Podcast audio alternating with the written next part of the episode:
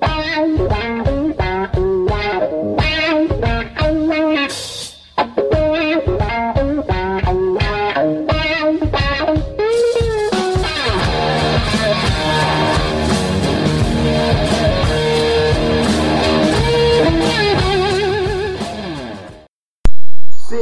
Amigos, depois dessa introdução aí conhecida da Voodoo Child do Jimi Hendrix, nós estamos aqui gravando o nosso primeiro podcast, primeiro podcast do Tactical Room.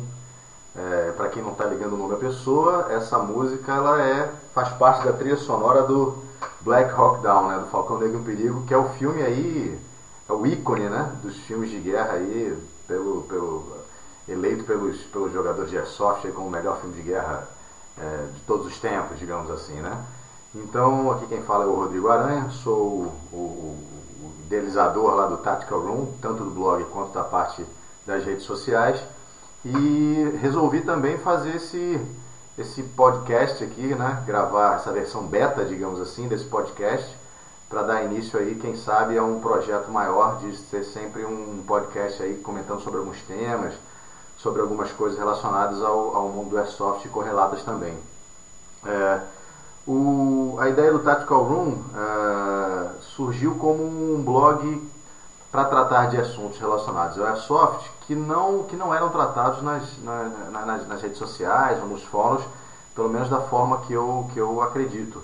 É, então, é, posso dizer que, te, teve essa pretensão, digamos assim, né, de tratar dos assuntos de uma forma um pouco mais profunda, porque eu tenho visto uh, uh, uh, os assuntos relacionados ao airsoft, enfim, são muito, muito rasos, né?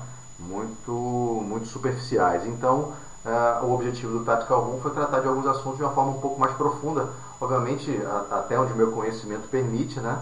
para poder trazer à tona algumas discussões, pensar fora da caixa, algumas coisas que a gente não, não geralmente não vê no, no, nessa questão do airsoft aí. Obviamente tem muita gente boa, tem muita gente de qualidade, muitas equipes de qualidade, muitos jogadores de qualidade.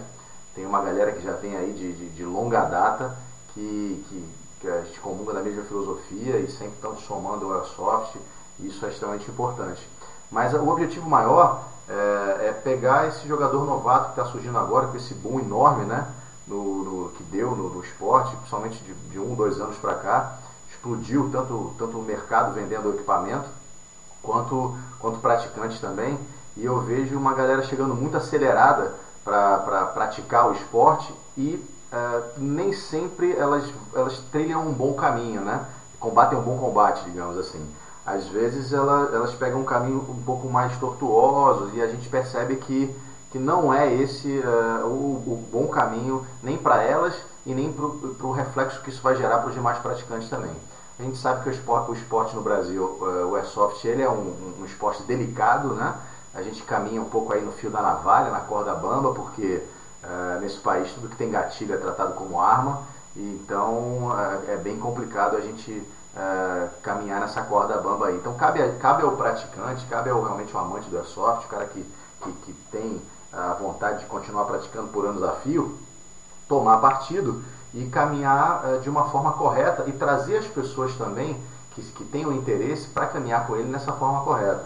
É óbvio que existem coisas que são questionáveis na lei, nas portarias, né? Nem, nem, nem tudo que está lá a gente tem que aplaudir, bater palma, tem muita coisa falha, com certeza, mas se a gente não mostrar que nós somos sérios e, e criar um, um ambiente favorável para que os legisladores ou quem é quem os responsáveis, né, no caso atualmente o Exército Brasileiro, uh, veja com bons olhos, a gente sempre vai, vai nadar, vai remar contra a maré e é sempre complicado bater de frente com o Estado. Né? O Estado é, é, é bater de frente com ele é sempre a gente sai no prejuízo. Então, é, esse, o, o, panorama que eu vejo hoje do esporte é um crescimento exponencial, muitas lojas vendendo equipamento, muitos, praticantes, muitos praticantes chegando assim, afoitos, correndo, e, e, muitas equipes sendo formadas também. Então, se você der um, um giro nas, nas, redes sociais, no YouTube, se você for no, no Facebook, e, e, enfim, você vai perceber aí algumas coisas que acontecem nos jogos nos finais de semana que são, são um pouco preocupantes. É, principalmente a questão relacionada à segurança. Né? Eu não vejo uma. Às vezes a gente vê alguns vídeos assim, um pouco, fica um pouco aterrorizado, porque a segurança ela é posta de lado em alguns momentos. Né? Então a gente tem uma questão aí basilar, é, que é a segurança, e tem um item aí fundamental que são os óculos de proteção. E esse é o item é, principal para o praticante de airsoft. A gente vê, é, existe a possibilidade de, alguém jogar, praticar airsoft sem a, a EG, né, sem a EP, sem EGBB, sem a EEG, mas ele não pratica sem os óculos.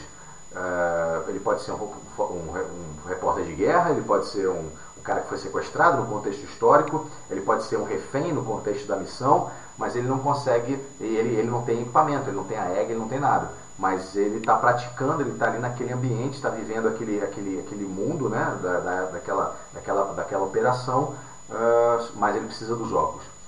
E eu vejo, uh, isso é fundamental. Então isso aí não tem como escapar, obrigatoriamente as pessoas compram seus óculos eh, e praticam. Mas eu vejo muita negligência quanto à manipulação do equipamento, a manipula manipulação quanto arma de pressão. Então vejo algumas coisas que me causam uh, certa estranheza e surpresa também, uh, principalmente com relação à questão do dedo fora da tecla do gatilho quando não há necessidade de engajamento ou disparo uh, em direção ao inimigo. E aí o, o, o próprio blog Tactical Home já tratou disso. Já tratou do dedo fora do gatilho, já tratou do acrônimo VIDA, ver, identificar, decidir e agir. E a gente vê algumas aberrações assim acontecendo nos jogos. E a segurança é fundamental, pessoal. É, tem que treinar, tem que treinar sempre. E, e, além dessa questão do dedo fora da tecla do gatilho, quando não há necessidade efetiva do disparo, quando não se viu, identificou, decidiu e, e, agiu com o disparo ou não, a gente tem aí uma segunda, um segundo item tão importante quanto, que é o relacionado a, a controle de cano.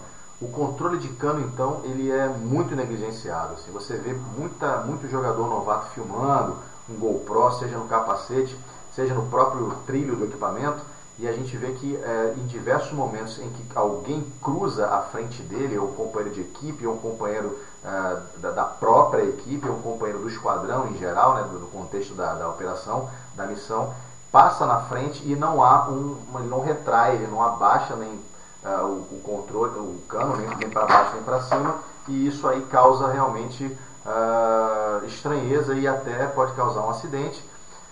O primeiro pode causar ainda um fogo amigo, né? tirar o colega do, do, do jogo, e o segundo é causar um acidente mesmo, porque é, quanto mais se, é, se treina, provavelmente a chance de você errar aquilo ali é, vai ser reduzida. E às vezes as pessoas negligenciam porque acham que é besteira, né? que é bobagem, que nada, isso não vai acontecer comigo, isso aí é uma. Isso aí eu sou, eu sou o cara, sou profissional, sou né? A minha trave é o meu dedo, aquela coisa toda que a gente está acostumado aí nessa questão de soberba e tal, e as pessoas não, não deveriam não deveriam ter essa visão aí, não deveriam é, agir dessa forma. Então, o que eu, o que eu esse esse primeiro podcast, né, essa primeira esse primeiro bate-papo, digamos assim, é justamente para alertar principalmente a galera novata a, a se preocupar com a questão do dedo uh, na, na tecla do gatilho e também no controle de cano.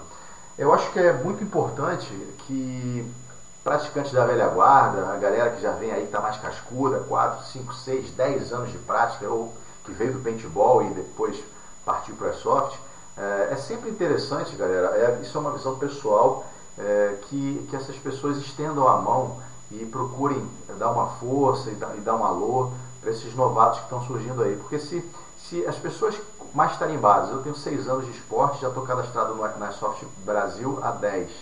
E a Soft Brasil é desde 2013, eu estou desde 2005 cadastrado lá, já venho estudando e acompanhando alguma coisa. Não sei nada, né? Estou aprendendo, a gente está trocando ideia, sempre informação nova. E, e, o cara que não, não, se preocupa em estender um pouquinho a mão e passar um pouco do que sabe para o novato que está surgindo extremamente acelerado, a gente corre o risco de produzir um novato cheio de vícios uh, negativos, digamos assim, né? Porque quem é que vai dar a mão para esse cara? Quem é que vai botar esse cara para trilhar o bom caminho? Quem é que vai botar esse cara para combater o bom combate? Então, não é uma pretensão, ah, veja bem, eu sou o cara, não é nada disso, mas é estender a mão para um cara que está surgindo novo. Um cara que está aprendendo, está afoito, é, não manipulou muitas vezes o equipamento, não sabe as regras de segurança, né? às vezes quer jogar, louco para jogar, mas está negligenciando N aspectos importantes aí para a prática salutar do esporte.